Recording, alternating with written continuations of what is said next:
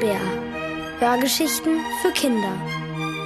Das große Somi Dosa Di Durcheinander von Peter Nink.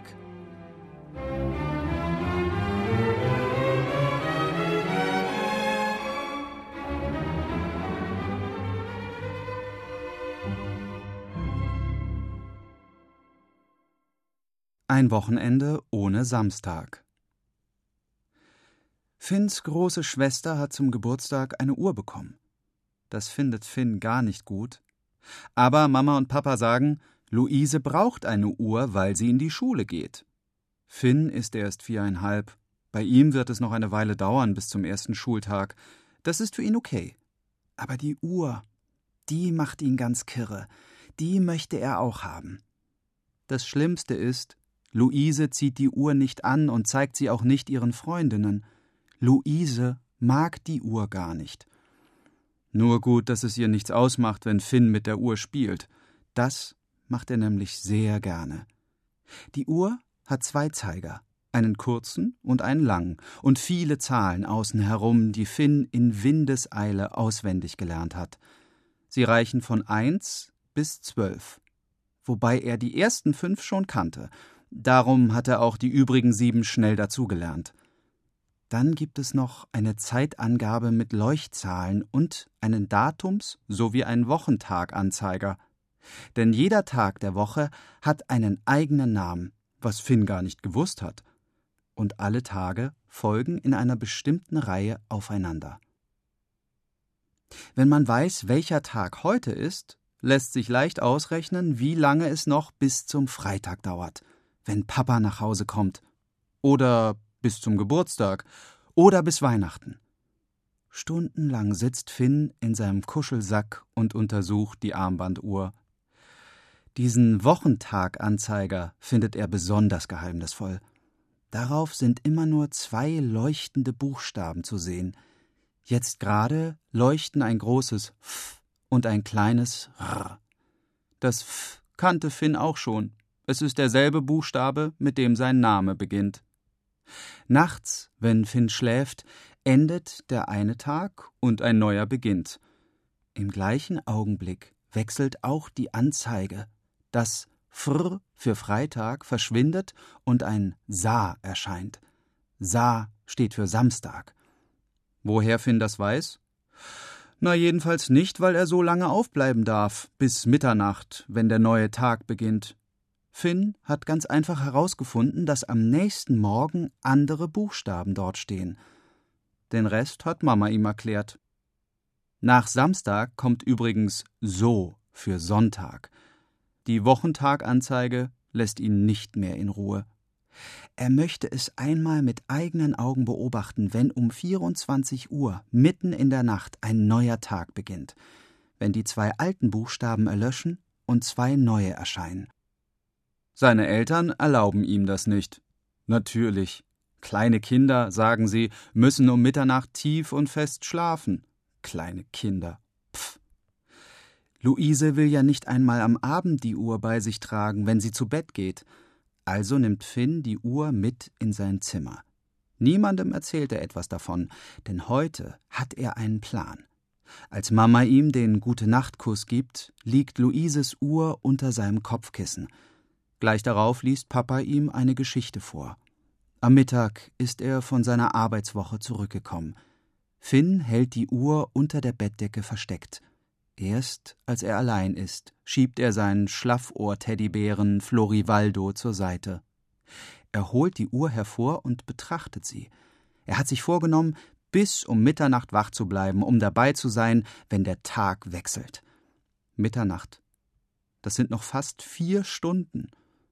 Leider hat Finn in der Heimlichkeit vergessen, sich von Papa den Wecker der Uhr erklären zu lassen, denn dort kann man eine Uhrzeit einstellen, zu der man morgens aufstehen will. Dann macht die Armbanduhr einen Höllenlärm und weckt jeden, der noch tief schläft.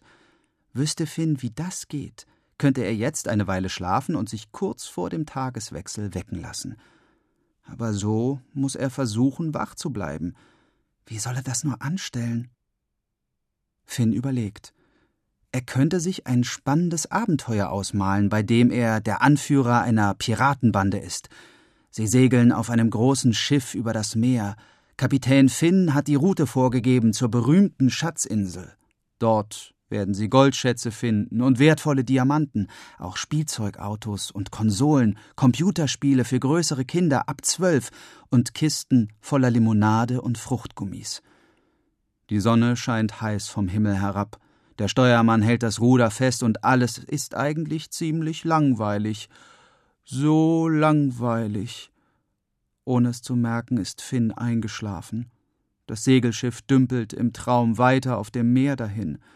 Die einzigen Geräusche, die Finn hört, sind das Knarren des Holzes und das Plätschern des Meerwassers gegen den Schiffsbug. Angestrengt äugt er durch sein Fernrohr. Keine Insel in Sicht. Plötzlich wacht er auf. Er liegt in seinem Bett unter der flauschig weichen Federdecke, Luises Armbanduhr in der Hand fest umschlossen. Ein schneller Blick darauf. Uff, kurz vor Mitternacht. Glück gehabt.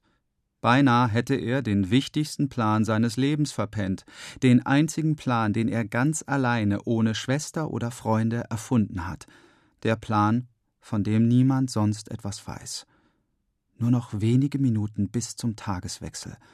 Gespannt setzt er sich auf und hält die Uhr vor sich wie ein Apfel, in den man hineinbeißen will. Jetzt nur ja nichts verpassen, denkt er. Schließlich hält Finn sogar die Luft an, damit er beim Atmen nicht zu viel wackelt. Sein Blick ruht fest auf den beiden Buchstaben F und R für Freitag, der gleich zu Ende gehen wird. Nur noch ein paar Sekunden. Dann geschieht es.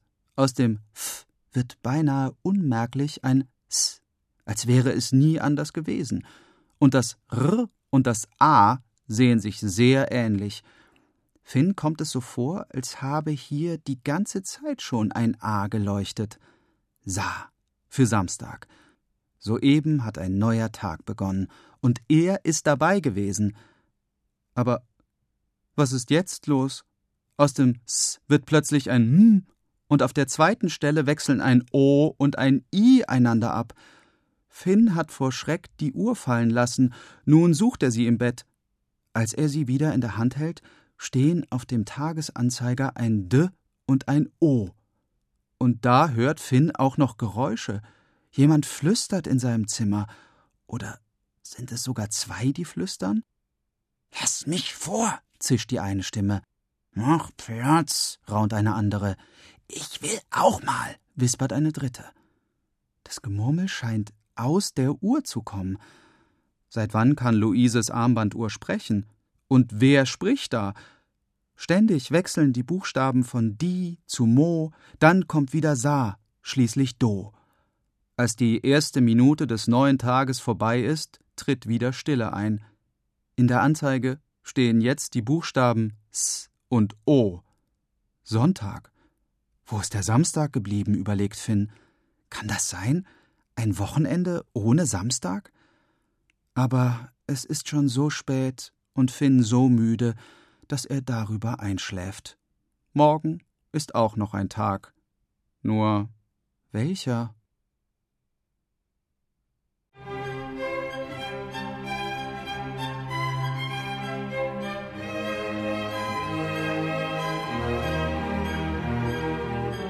Ihr hörtet das große Somi-Dosa-Di-Durcheinander von Peter Nink, gelesen von Elmar Börger.